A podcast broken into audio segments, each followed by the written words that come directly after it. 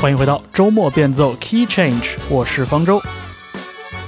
本期节目的音乐人嘉宾，我们欢迎一位风格颇为华丽，但作风低调又带着一丝狡黠的新晋唱作人裘德。步步惊心，红毯烟熏。二零一九年末，裘德在网络上发表了自己的第一张正式专辑《颁奖的时候我要缺席》，用一张专辑的体量和精湛的音乐语言，塑造出了九个栩栩如生的小人物。而裘德也凭借这张作品，以新人的姿态入围第三十一届金曲奖最佳男歌手提名，让诸多音乐行业资深人士感到十分惊奇。他或她的修长，没有谁决定。在二零二零年末个人首次巡演启程之际，我们邀请到裘德做客周末变奏，和大家一同分享成长故事以及这张精彩的作品。颁奖的时候，我要缺席。规则太复杂，扮真假，白热化。参与这场竞技的游戏，得到提名，皆大欢喜，结局别太意外，让我受宠若惊。谁在决出眼泪更浮夸？体验派艺术家。颁奖典礼能不能学习，让我独自跳雨中去，不善言语，无字表达感激。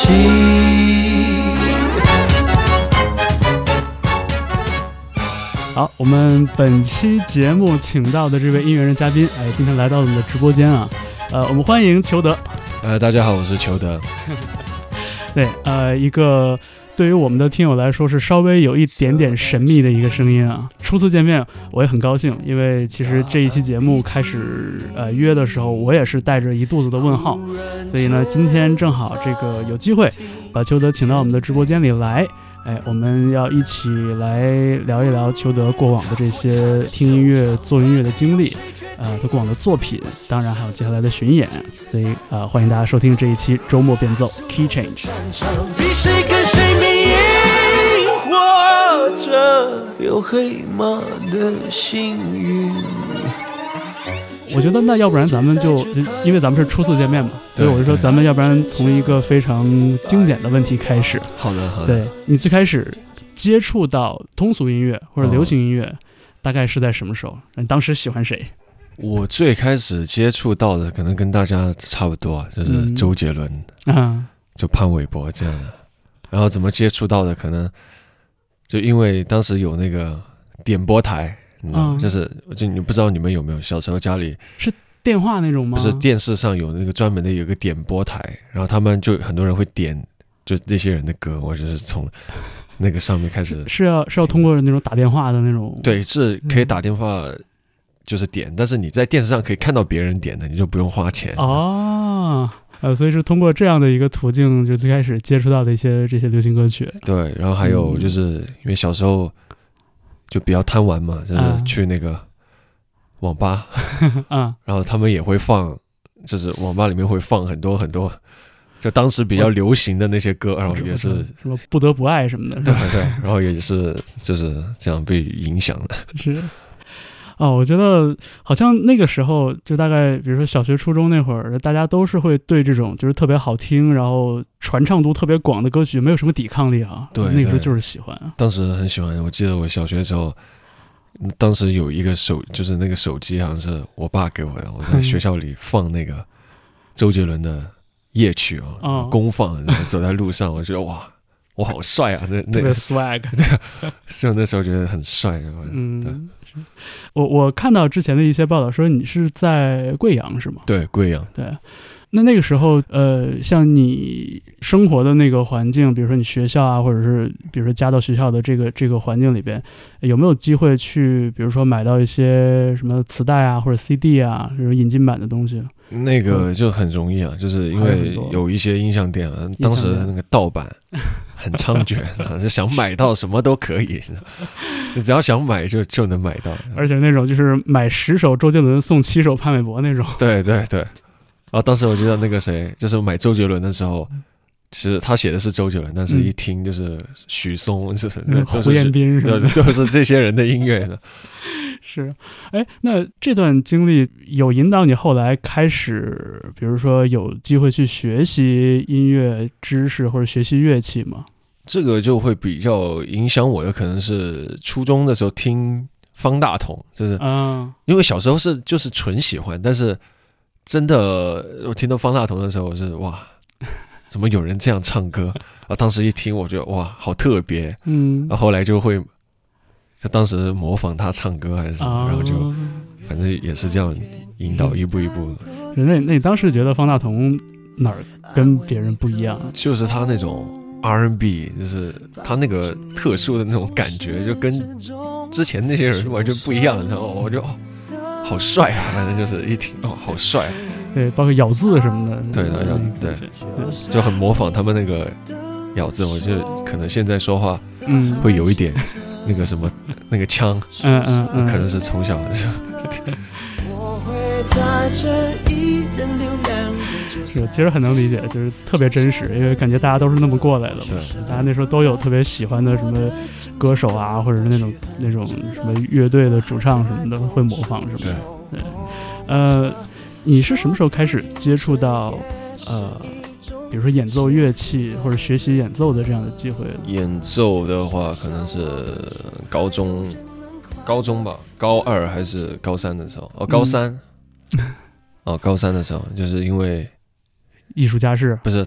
当时大家都要 当当时很流行，大家去学那个吉他，嗯，然后刚好要什么追女生啊，当时就是就是那样那那种机会，嗯。然后啊，我想弹一个吉他帅，想帅一下，帅一下。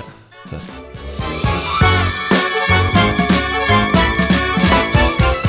我记得是在二零一九年的年末的时候，嗯，然后当时在这个数字平台上，然后当时有听到你的一张全长的专辑。嗯，对，你知道很多时候大家对一个人的身世的好奇，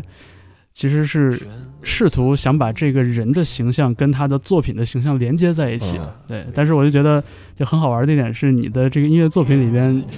可能第一人称的作品没有那么多，对，所以就是可可能能基本上是第三人称，对，所以可能是因为这个，大家会觉得，哎，好像这个人的音乐有一点点有距离感，或者有有神秘感。嗯，对，所以我们就是今天的节目里边呢，肯定也少不了去，呃，请裘德来给我们讲一讲他这些歌曲里的故事。好嘞，好嘞。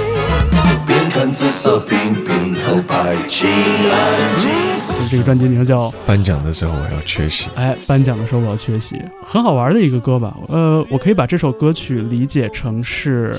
你的一个自白式的这样的一个就其实这首。对，不，这首歌曲其实应该更多是可能我对音乐的一个，我做音乐的一个态度吧，就是、嗯是我觉得就每一首歌它的嗯、不能就是用一个评判标准去评判它的好，就不同的歌有不同的好，我觉得嗯。可能不能用统一的奖项去来标标榜他们，嗯。然后就可能缺席，就想我觉得每个音乐都是很好，他们不需要奖项去定义，然后啊，就是这个缺席这个概念，其实是跟颁奖这个概念是对应的，就是他们形成了一种对比，对在这个对歌里边。你觉得自己在做音乐这方面来说，算是一个很有雄心的人吗？嗯一个嗯，其实我是没有那么有雄心，啊，对嗯，我就是当时做就是自己开心，自己开心瞎瞎玩儿，对，所以就是像从听周杰伦到听到模仿方大同到弹吉他，就是呃慢慢走上音乐道路的这个转变的过程，更多的是自己让自己开心。对，就是就是可能还有一点，就是因为之前是会因为经常打游戏嘛，嗯。然嗯后游戏上可能有一些工会，然后那种嗯。线上、就是那种平台语音平台上，然后我会唱歌，那时候唱歌，然后就是大家会说啊，就送花什么的，然后就啊，我觉得好像自己是不是还有这方面的嗯，才能，然后后来就是这样一点一点的肯定，哦，可能让我让我走走上了这条路。这个听着有点像是现在的那个，就是网络直播的初代体验啊，对 对就，在公会里边唱歌。是的，这首歌曲，简单享受着热情，嘉年华的热情，然后呢，这个专辑里边标题曲啊，包括这个难得的第一人称的这样的一个叙述的角度，包括这个编曲里边，哎，有一些很繁复的，可能在一般的流行歌曲里边不太常听到的这样的音乐语言，所以很多这个听友在听了这个歌之后，也会说说，哎，说这这哥们是不是唱音乐剧出身的？你对音乐剧这个形式是不是有过，比如说兴趣，或者说甚至是学习去研究？我其实有想学，但是我大学没有学好，这是我最后悔的一件事。需要，因为我觉得他们很帅，然后在台上就又跳就很，就那种特别身形也很好。对对，哇，就好羡慕，但是自己就还还得下功夫才能就。达到我自己想象的那个状态。哎，你大学的时候学的是跟音乐相关的专业吗？对，学的是美声。啊，那这个想必对唱歌应该是一个很很有意义的一个练习的一个阶段吧？对，是很有意义，所以就后悔自己没有学好。哎，但是如果说是古典美声的这样的一个学习的经历，就是它跟你。当年，比如说开始喜欢上方大同的那个唱腔，就这二者应该有挺大的区别吧？对，是有很多区别。嗯，就是，但是因为我们学校但是没有流行专业，就只能选美声或者民族，嗯，然后就选了美声。是，那就觉得，那你你现在还练声吗？不练了。现在偶偶尔会练，偶尔会练。呃，就像练声啊，就是学习古典音乐，跟你现在。有留下什么特别好的这种底子，或者说良好的习惯吗？没有，因为 就没有好好学，你知道吗？所以就很后悔，你知道吗？因为当时就是其实，因为我是想读流行的，但是后来考就是大学高中的时候考了很多学校没考上，最后考上了我们那个我们那个学校，但是我们学校也很好啊，但是它只有明白民族美声，没有流行的。一个专业，但是专业设置上的，那我没办法，啊只能选了一个美声。然后，但是因为不感兴趣，因为因为喜欢流行，那你学美声的时候就会，就反正是没有那么总差一点儿。对对对。所以后来呢，就只是到底还是走上了这个写流行歌的这个这个道路哈。自己研究的是。呃，我们在这张专辑啊，这个颁奖的时候，我要缺席里边。十首完整的作品，然后在除了标题曲一个有点自述色彩的作品之外，然后其实还听到了其他的九首歌呢，基本上就是独立成章啊。其实是从他们十十首是都有关联的，是为什么？因为其实它更像是一个大故事背景下的九个故事，就像因为我写这首歌的时候，因为我是之前写歌的时候，我看了刚好。看了一张，因为我之前想写一张角色的专辑，就是写各个角色的那种专辑，然后刚好看到一个颁奖典礼，他说他他们念的时候说入就入围最佳男主角的是啊，然后给了很多入围者的那个分镜头，明白。然后我说哎，那我的这这些角色也可以用这样的一个颁奖的一个形式，嗯，去一个概念把他们。把他们融在里面，就挺酷的。啊大概想就是念那个提名的时候，然后就是一个大屏幕就分成六块还是八块。对，因为我有九个角色嘛，然后就入围的是，然后就可能切了九，因为我的那个专辑的那个封面封面就是九个人物的那个，就像像分镜头带妆照。对对，我就是想，哎，就入围的事，然后切到是他们九个人在等待。哦，我觉得这挺有想象力的。大家如果在音乐平台上去看裘德这张专辑的封面的话，就会看到，呃，其实有点像是一个，乍一看就是一个九宫格，然后仔细看呢，就是每一个格里边，每一张照片里边都是一个跟那个歌曲能对应上的角色。对。K 先生如此过几年，主动性的对话直觉，像标本。这个字间，同时缓慢变得不新鲜。我在听这张专辑的时候，呃，我有一个感觉，就我好像在看一个短篇小说集一样，就好像第一首歌吧，特别像是一个，你知道，就是会放在小说集第一篇的那样的一个位置。我那个感觉是什么？就是第一首颁奖的时候我要缺席，其实全部演完，他最后有一个说。呃，得奖的是，哎，然后就开始下一首歌。其实想让大家看一下这九个入围者，他们自己，就比如说他们都是入围了最佳什么男主主角角什么角色奖，嗯然后哎给大家回顾一下，他这篇是他是他的入围的这个作品是什么样的感觉，嗯嗯你知道就是是是有这个感觉，对对，就好像是呃第第一篇把调子定下来之后，然后说那接下来就是就是大幕展开，我们来看一看这些具体的这些作品。对对我觉得这个体验，我觉得是是挺特别的。没钱。K 先生如此过几年，变成一张褪色便签，想起了明天有聚会。所以就我不知道你在有了这个念头啊，说想做一张关于角色的专辑之后，就是说你在慢慢的把这一张专辑的素材，所有的这些呃 demo，不管是文字的也好，还是说音乐的也好，把它慢慢搭建起来的时候，就是你会不会也喜欢，比如说像莫泊桑这种，就是短篇小说的那种，就很有文学性的这样的一个一个形态，去去从那里去找一些其实借鉴。就还就是想的太复杂，其实有些时候 创作本身是很简单的，嗯有些时候就是我想写这首歌，嗯然后就哎，我觉得这首歌可以，然后就哎就放上来，就是要嗯形成这些，就可能是很多巧合的，呃刚好就是就是很巧合的事情。嗯，是，因为我觉得创作是非常感性的，有时候你不会想太多，我要怎么怎么样，我就觉得这个好，这个好听，这个厉害，嗯然后就就这样。哎，这就是创作音乐的人的责任和听音乐的人的责任嘛。对，而且我后来看了一下，就是在这个音乐平台上，其实在这张呃首张全长专辑发表之前，其实在我看是一七年到一九年这会儿，其实陆陆续续。嗯，发单曲的这个频率还蛮稳定的啊，一直就是零零星星就有一些单曲发表出来。对对，而且就是在这个时期的这些作品里边，其实就已经有了一个类似的这样的一个视角，比如说歌曲里边有一个有一个主角，对对，然后有一个人物像人物小传一样的这样的一个存在。对对，那呃，你像从一七年开始算的话，现在也有就是三年小三年的时间了。对对，那那这个过程里边，你觉得你对角色这个创作角度的理解有什么变化吗？因为写角色很爽，是因为为什么？就是可能嗯因为我刚来北京，然后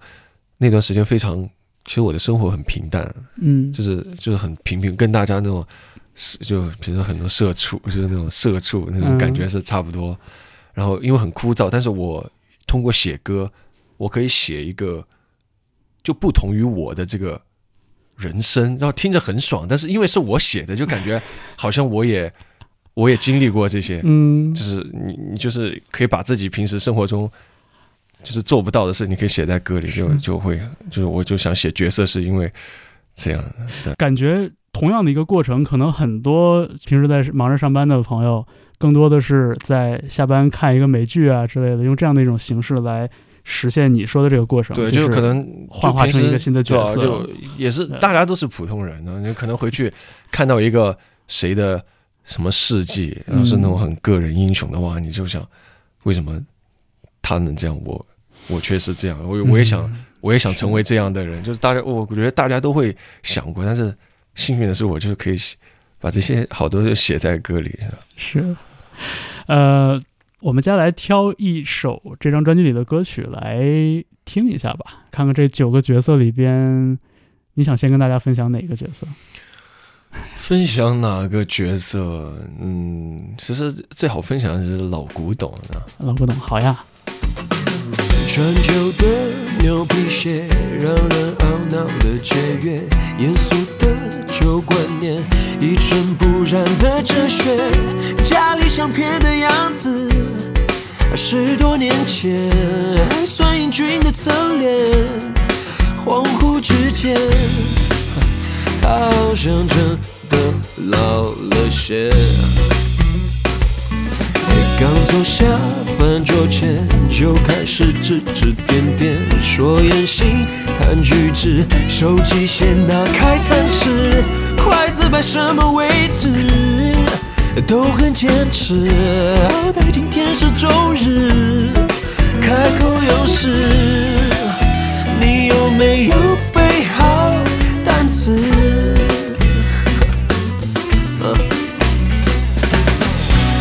伤人的夜，翻来覆去难眠。谁从他的身上偷走时间？一只安静的眼，一道佝偻的线。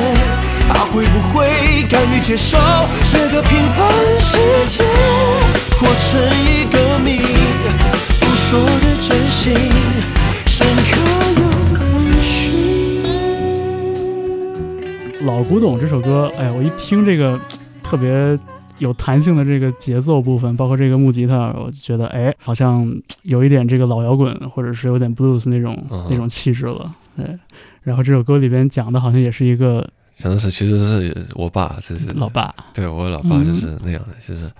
就之前写专辑，哦，我就想写一个来 diss 他的 diss 他的歌，还好没写一个爸我回来了。因为我我我中间其实有一句就是就是有一点在 diss 他，就是说嗯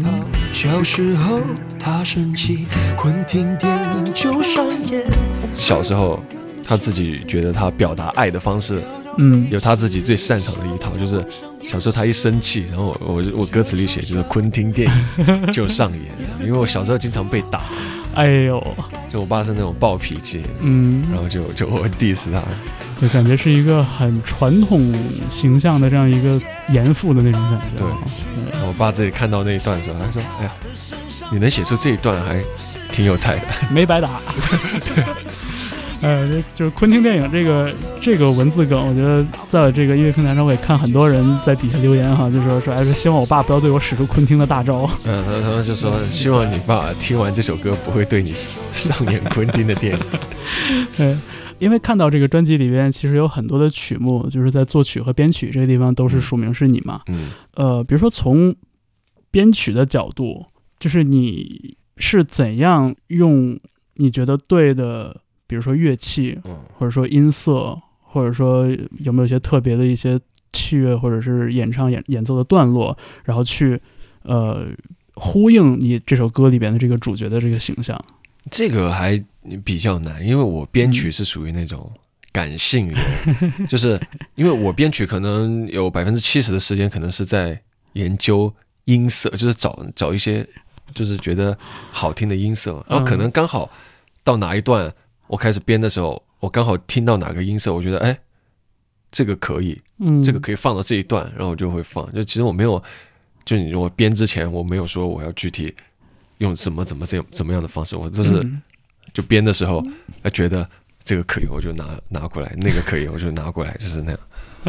就非常非常感非常非常随性啊。对随性的啊，原来是这样。呃，因为也听到过一些比较有章法的编曲人，然后他们有时候也会讲一二，就是比如说他在哪一首歌里边，哎，比如说我们讲到一个吉普赛女郎是吧？那就哦可能少不了要有那种短小号或者是 flamenco 的吉他，对对对，就他会有一些呃比较直白的这种对应或者说方法。嗯。对，就是也是因为你这张专辑里边有很多角色，这个角色之间的跨度也很大，然后嗯其实你的这张专辑里边的声音，我觉得也很丰富，嗯。所以就是我才会就很好奇，说你是不是有一个就 像是一个对照表一样？没有没有对照表，但就是其实就我就喜欢跟就比如说很多乐手啊，大家都是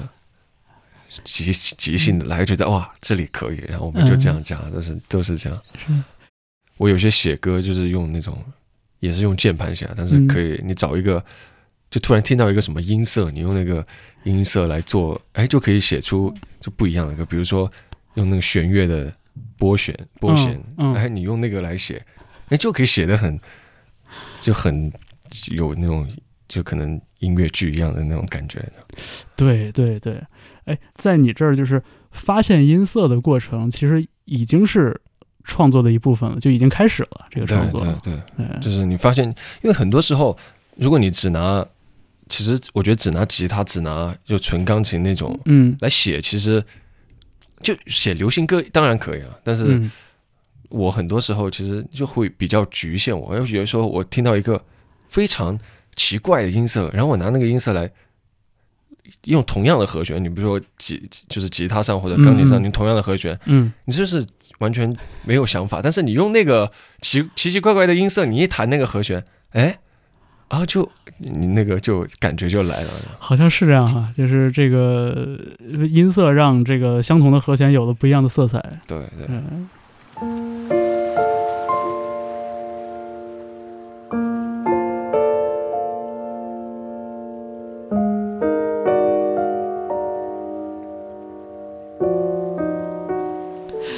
我还看到就是这张专辑里边其实有不少的作品，其实和不同的作词人合作。对，我挺想听你就给大家讲讲你跟一个作词的人合作的这么一个过程是怎样展开的。我和比如说我专辑有一首歌叫《莫比乌斯号的船医》，看海雾最轻的起落，潮湿的贴在他胳膊，糖霜般的陆地离开。然后那首歌其实我刚写 demo 的时候，我写出来，然后我就给 demo 标标了一个什么海平面那随便写了一个什么海平面的一个什么什么，就我写完 demo，我觉得这首歌应该是写一个大海，就是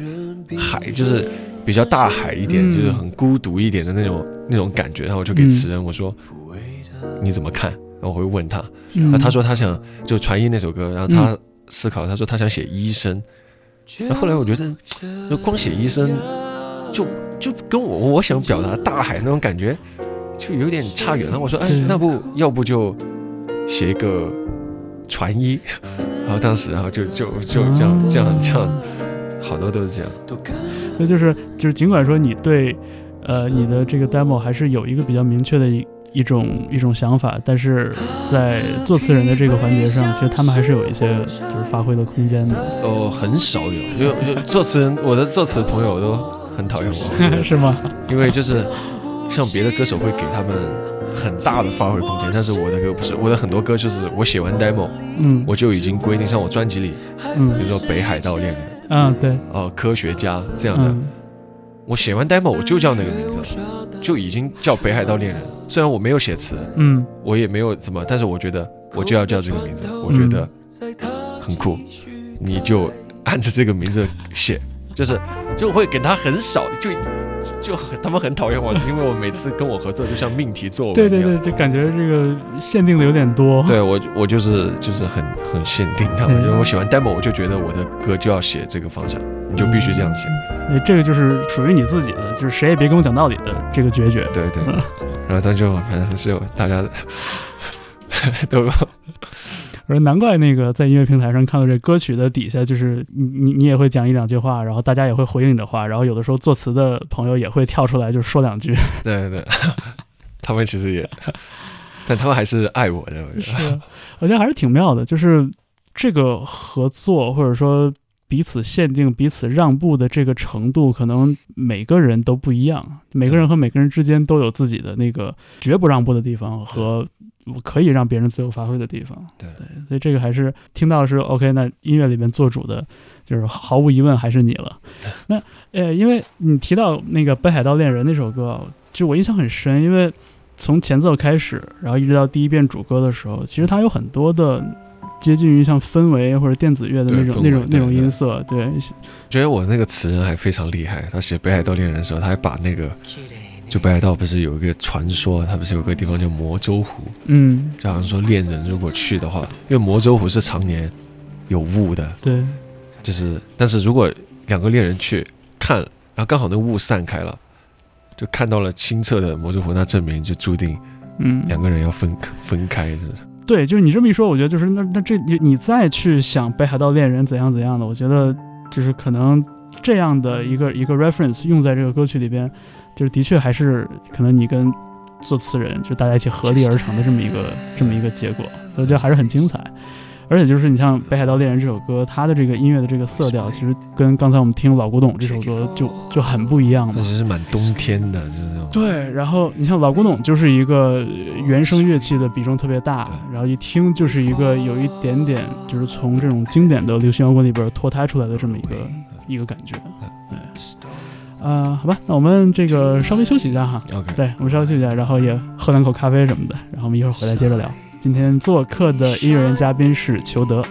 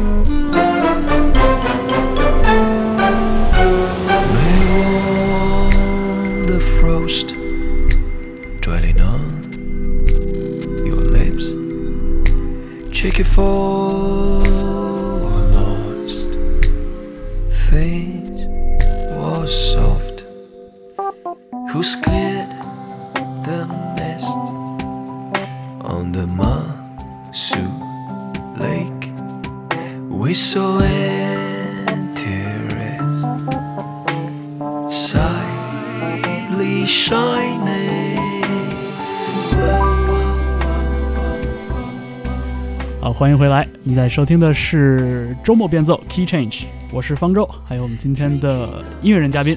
大家好，我是裘德。对呃，裘德在二零一九年发表了自己的第一张全长专辑，叫做《颁奖的时候我要缺席》。对，然后我们这一次呢，有机会请裘德来到节目里，然后我们来聊一聊这张专辑以及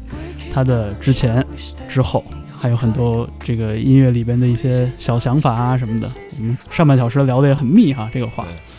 在这张专辑里边，像我们刚才提到的，有很多的不同的音乐语言，就可能很多我们平时听唱作人什么的，一张专辑基本都是那一个调子，一个基底。但是就在你这张专辑里边，其实听到的特别特别多不一样的东西。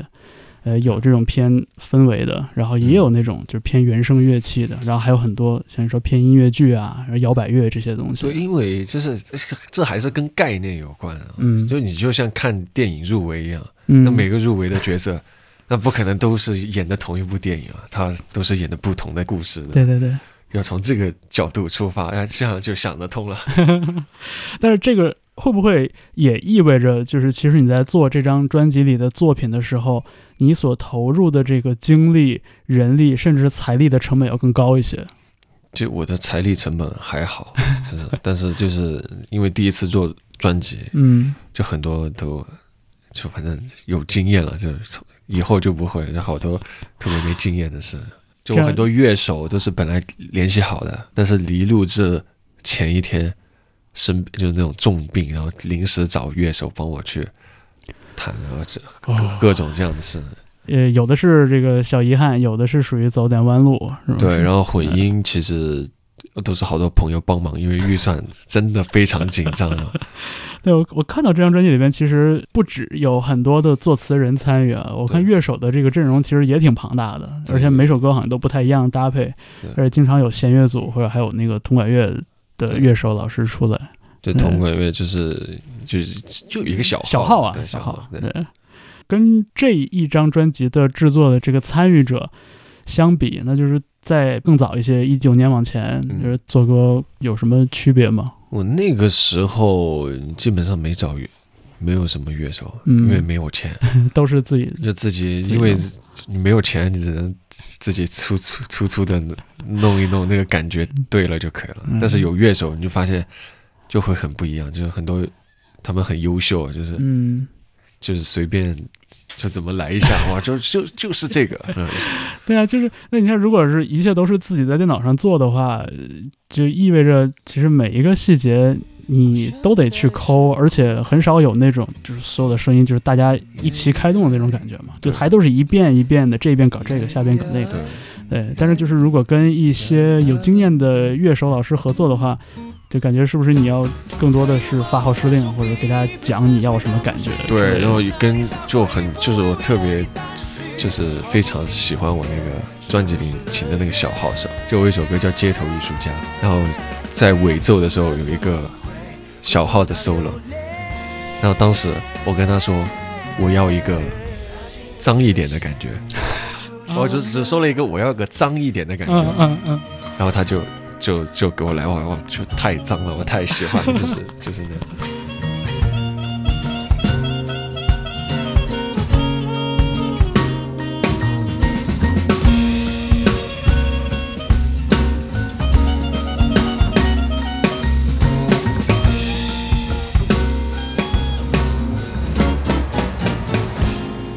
就是他们就是很多优秀的乐手可以，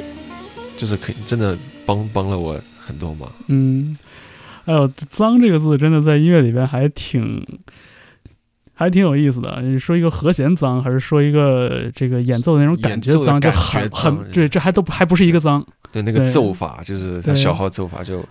就就可能口水比较多的那种感觉，对，就有点街头那个感觉哈。因为我那首歌叫《街头艺术家》，我就想那个小号脏一点。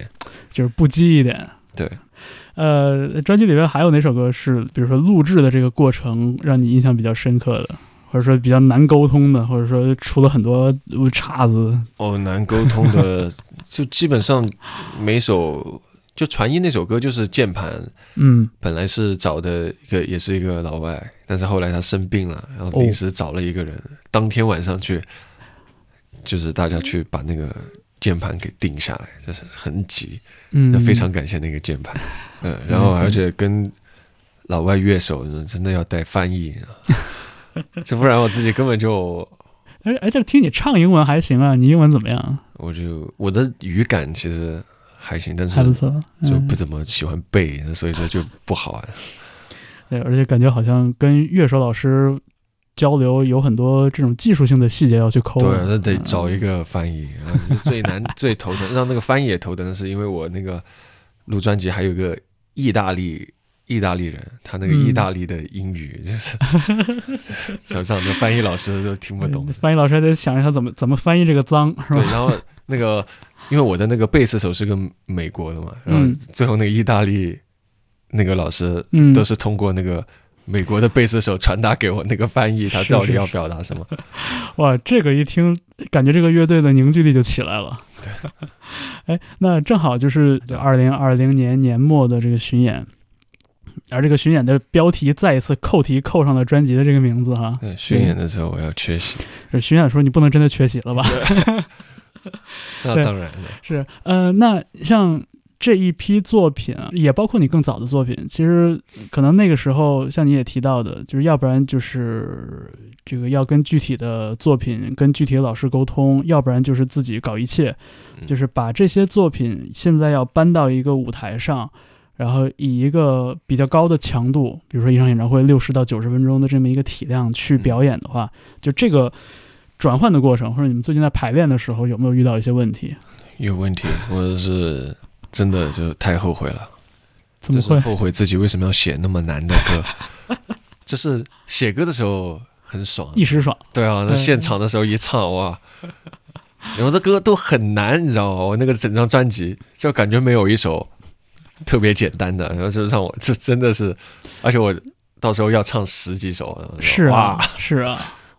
崩溃，排练到崩溃。哎，那这个难主要体现在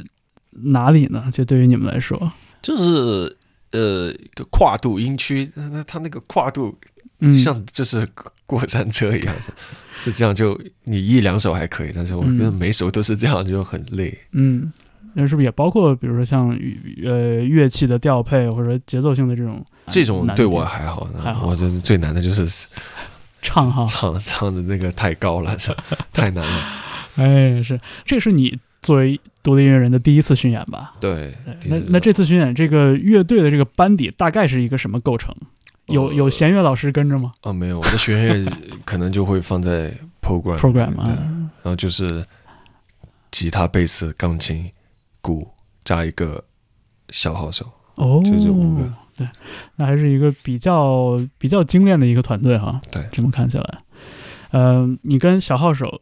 的这个合作也是你刚刚经常提到的。那正好在这张专辑里边，其实也听到了很多，呃，有点这个爵士乐或者摇摆乐的这种感觉的东西。对，你你是对 jazz 这方面有会有比较特别的爱好吗？还是就呃蛮喜欢的，因为我之前在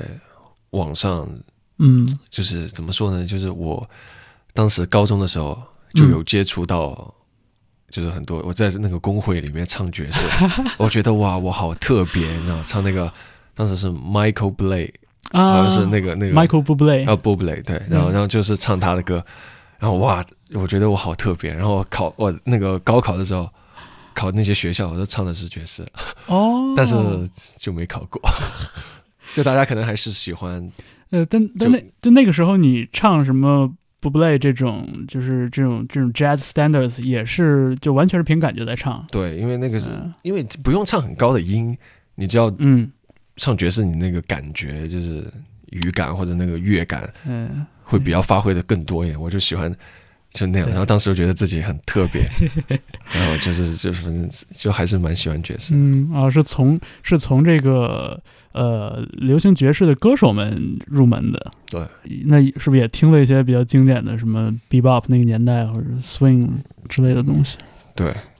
然后就把他们慢慢的就吸收到了自己的这个音乐语言里面去了。对，其实其实就对我其实蛮可能是我就是这种大学，其实我的那个感觉是可能大学才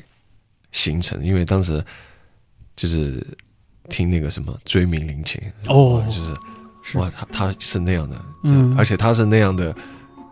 但他在日本也是属于流行乐，就大家也很喜欢他，对，就是像一个哇，原来还可以这样，然后我我哎我我要不要试一试？就是 哇，真的，你知道就是在我们的节目里边，大家一提到就是自己特别喜欢或者特别受启发的音乐人，出现频率最高的两个名字，一个是 Radiohead，一个是追名林檎，哦就是大家真的都很喜欢他们，而且的确就是有很多地方都会受到一些这种灵感。对。就是激发。继续魔鬼的契约，偷来的宝石，先复习动人的拇指，在背诵浪漫的情诗。我能大家擅长密室，还会讲鬼故事，大概足够向他郑重宣誓美好明日，绝不会遗失在这个破旧的剧院，我是被程序唯一演员。他无声遮掩着面，我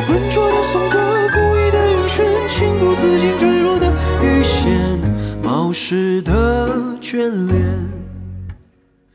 一场会签下黑色密。呃，可能从你的角度来看，这个事情没有什么特别能阐述的，但是的确，我觉得像缺席这样一个概念，它非常有意思，就它能激发很多不同的角度，就是在这样的一个语境里边。你就比如说，你是在这个文案里面有提到吧，就是在被人群捕捉之前，我便转身逃脱。嗯，其实我脑海里边也有一个你说的那个颁奖礼那个场面，然后就大家都哎特别体面的坐在下面，然后宣布获奖者的时候，那个追光是要打过去的，然后就是万千人的关注和掌声是要给这个人的。但是这个时候，如果这个人像刚才那句话里提到的，是转身逃脱，那会是一个什么样的一个戏剧性的场面？甚至是说，如果真的这个人从头到尾都是缺席的，他就是不在这儿，他甚至都没有逃脱，他就是不在。我觉得这又是一种很有剧情张力的一个情形。嗯，对，所以我就觉得就是“缺席”这两个字，就是我觉得很妙，就在这儿嘛，就他，呃，至少就对于我来说，也已经激发了很多种想象。对我觉得这个是很是是很有意思的。其实当时是觉得，其实可能自己还是蛮对这种有点懦弱的，嗯，就可能聚光灯太太聚集了，就是对啊，但是呃，就是这事后说呢，就是至少你还想到了有这么一个可能。对。对，可能很多人就他甚至都不会去有那样的一个野心，或者是那种那种想象力的边界是能走到那么远，说我真的会去想我有一天能获得一个奖项或者获得人群的认可什么的。但我当时也没有想象我要得奖了什么，我只是觉得这个名字，呃，更多的是一个就是修辞哈。对这个名字哇，好酷哦，我就要这个名字，然后就是刚好看那个入入围，然后嗯。想说啊嗯，我就就要这个，就定这个，当时也没有想啊会得奖什么的，我就嗯觉得这个好帅啊，哎那你看现在，呃，就是刨除我们说到的这个专辑里边缺席的这个概念和现实生活中发生的这个情形的这种呼应啊，就是你像你的这张作品也得到了像金曲奖嗯呃这样的音乐奖嗯提名认可，那同时也有很多人会越来越关注到说，OK。这个歌手是什么样的一个人？就他们会把注意力集中到这儿，嗯就是你会不会有一种从暗处也慢慢的走出来了，就是慢慢被大家看见了这样的一种感觉。对，会有一种，但是 怎么说呢？以像以前自己就怎么说，就自己也是怎么快乐怎么瞎玩，就是玩什么都可以。但是嗯好像这样走出来，大家都知道你了，然后就会让我有很有压力的感觉，就是好像我以后再发什么歌啊或者什么，我一定得做的很好，就很怕别人说、嗯嗯啊这不如之前怎么怎么，就是很怕这样，就就会有这样的压力，然后就，是是是，但是这也是一个好事吧，就是可以推着我，嗯，因为我之之前就很随随意随随性这样懒散这样，但是这个是可以推着我，让我一直更努力去做音乐，嗯，做出更好的这。呃，你会在比如像网易云这样的平台上，就是看你的歌曲底下大家的留言吗？就是我我会看，因为其实怎么说，我的其实很多歌很很有故事感嘛。对啊、其实我自己标榜的是一个，就是说我不我不给大家告诉告诉大家，我说我这首歌到底要写什么。其实我、我喜欢的是，我写出这样一首歌，嗯你把你听完以后你的故事告诉我，那每个人的故事都不一样。就我不不能说我写一首歌，我就给他说哦，我写的是要写这个怎么怎么样。嗯嗯，我喜欢是看大家发一些啊，他们自己听了这些歌的，然后会哇，原来就还可以这样，然后就是是就也也会蛮喜欢看的。是感觉就是，如果你把一个故事讲得太过于确定的话，其实有点像限制住了大家的那个想象力。对，现在这种情形就像是你把你讲的故事的前一半，然后就大家去讲故事的后一半，对，会有那种感觉。然后经常会有人给我留言，就是就好像好像是写小说的还是什么，会给我拿首歌写一篇短篇小哎说。，对啊，对啊，我我觉得很适合啊。对对，我觉得嗯就还蛮好的。对，这个也就是就咱们节目刚开始的时候，就我提到的，其实我我有类似的这种感受嘛，因为我觉得歌词本身是一个呃很独特的一种形态，对对吧？你看，如果单纯你去读这个文字的话，它可能也是有点支离破碎的，嗯，但是当它呃以一个被唱出来的形式，然后溶解在一个一个编曲、一个音乐语言里边的时候，它又好像变得特别的通顺、特别完整，对，所以就还是嘛，的确有一种看短篇小说的那种感觉。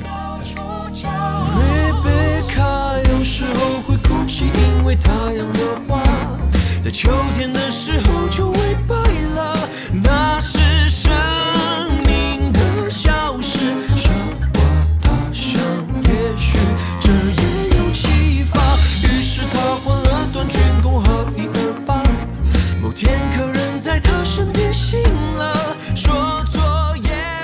后那个在音乐平台上，我还看到，就是二零二零年，就是在秋天的时候，还带来了一张就是翻唱的对，EP。哎，EP，你喜欢唱别人的歌吗？呃，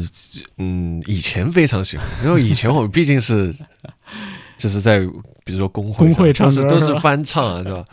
就靠这个起步的，嗯，就还蛮喜欢的。是，那那就是比如说大家唱 K 跟对你要去改编一首作品，这还有区别，对吧就是区别是很大。就是我像我对我来说，就改编一首歌，就感觉好像是重新写，要重新写一首歌那种感觉是差不多的。是吧？对，看到这个秋天你这张 EP 里边，而且真的有改一些特别有传唱度的这种经典的歌曲，有吗？花样年华》啊，花样年华、嗯之类的。秋意浓对，秋意浓啊，也是其实其他三首还比较冷门。对像邱意浓这多少年这传唱，而且很多个不同版本出现在这儿的。那你像对这样的这种就是翻唱的这种企划，你觉得怎么样啊？就挺好的。对难吗？难啊！我说邱意浓这种这种很难改，你知道吗？是啊，就你首先不能太花里胡哨，怎么怎么，嗯就是就脱离了他本身这个改的这个这个初衷，嗯你得就是又要遵循它原版的那种气质，然后又要加自己的改编，那就很难。特别是像这种，就我最烦的就是改大家都广为流传的歌，那这改不好就会被骂。所以还是很在意大家的这个反馈的哈。对啊，就是改不好就是就会被骂的。啊，不怕相思苦，只怕你伤痛。愿只愿人在风中，聚散都不由我。啊，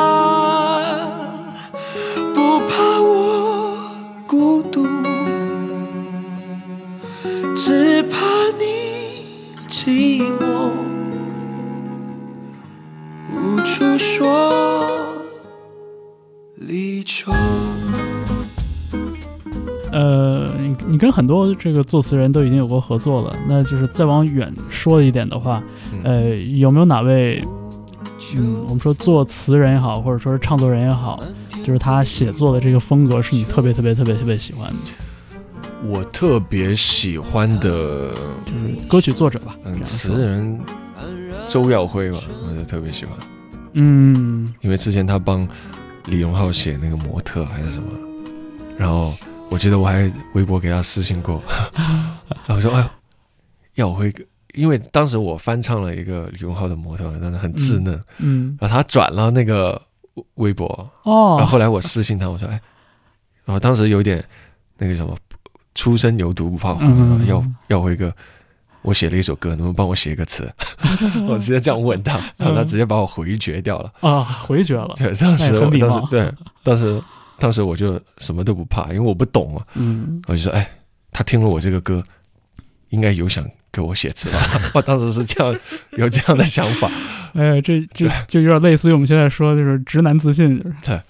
但当时我和另外一个音乐人就是这样这样认识的，就是嗯，范逸堂。哦，他也没少出现在这张专辑里，对我我就是嗯。微博私信他，因为当时他发了一个 EP，嗯。我说哇太好听了，我写刚好写了一首歌，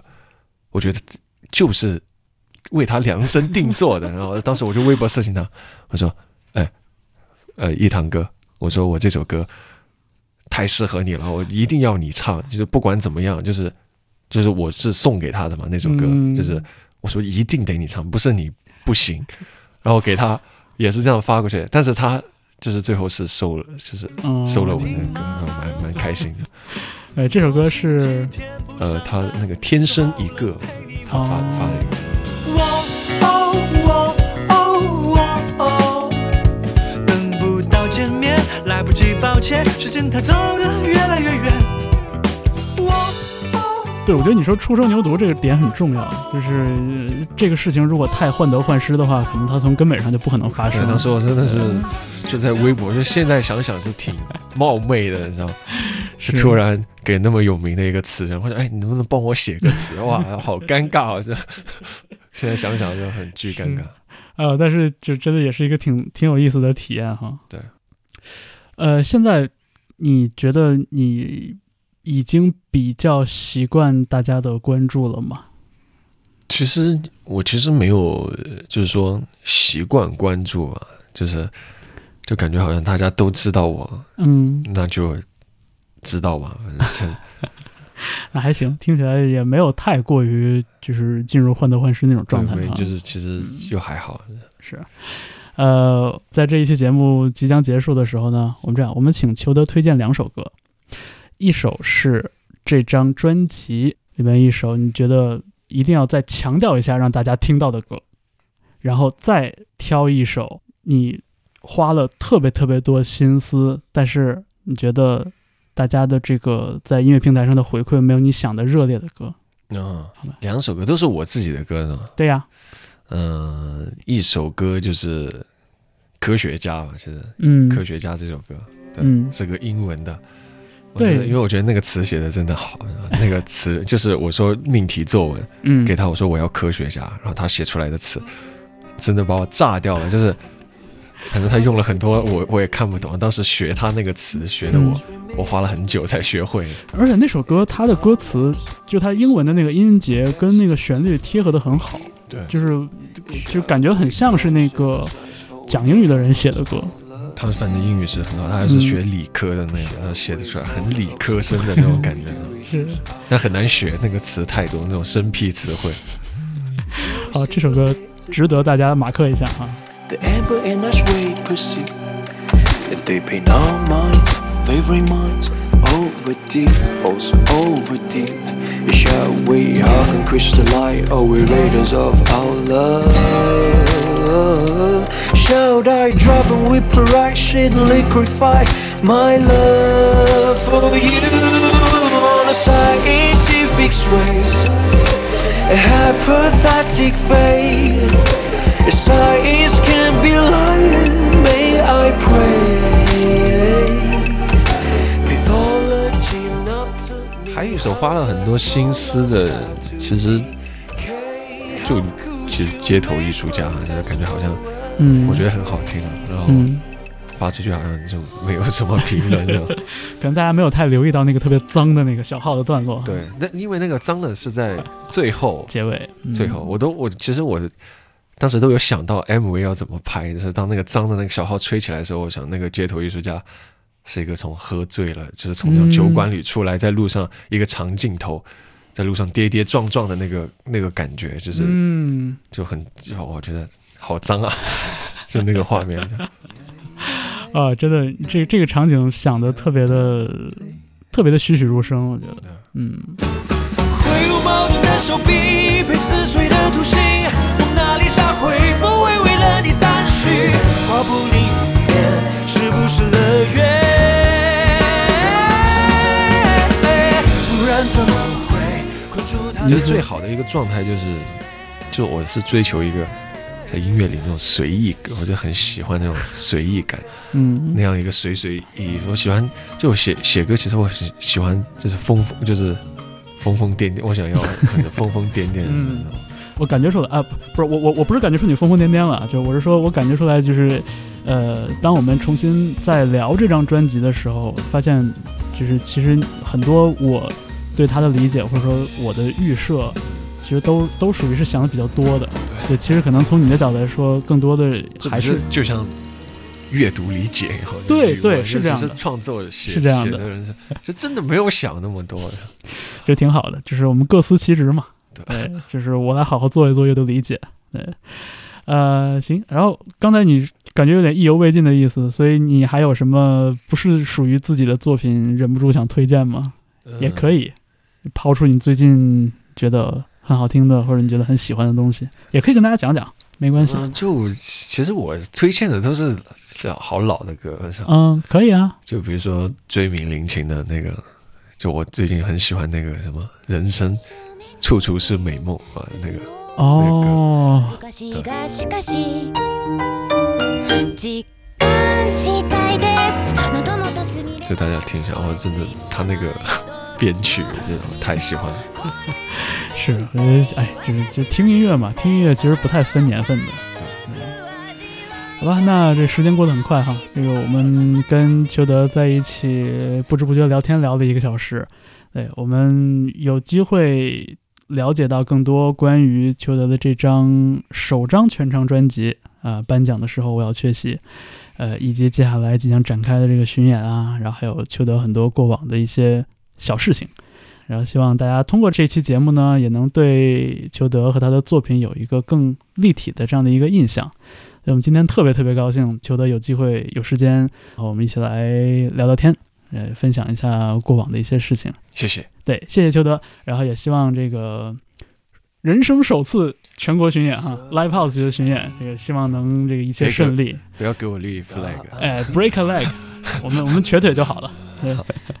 对，对，就希望一切顺利吧。然后也期待着这个后续能听到你更多的作品。然后有空常来我们这儿玩。好好，嗯，他或她的秀场，外面由谁决定？非完全选的命令，直觉代表作啊，失落的战场，比谁跟谁没赢，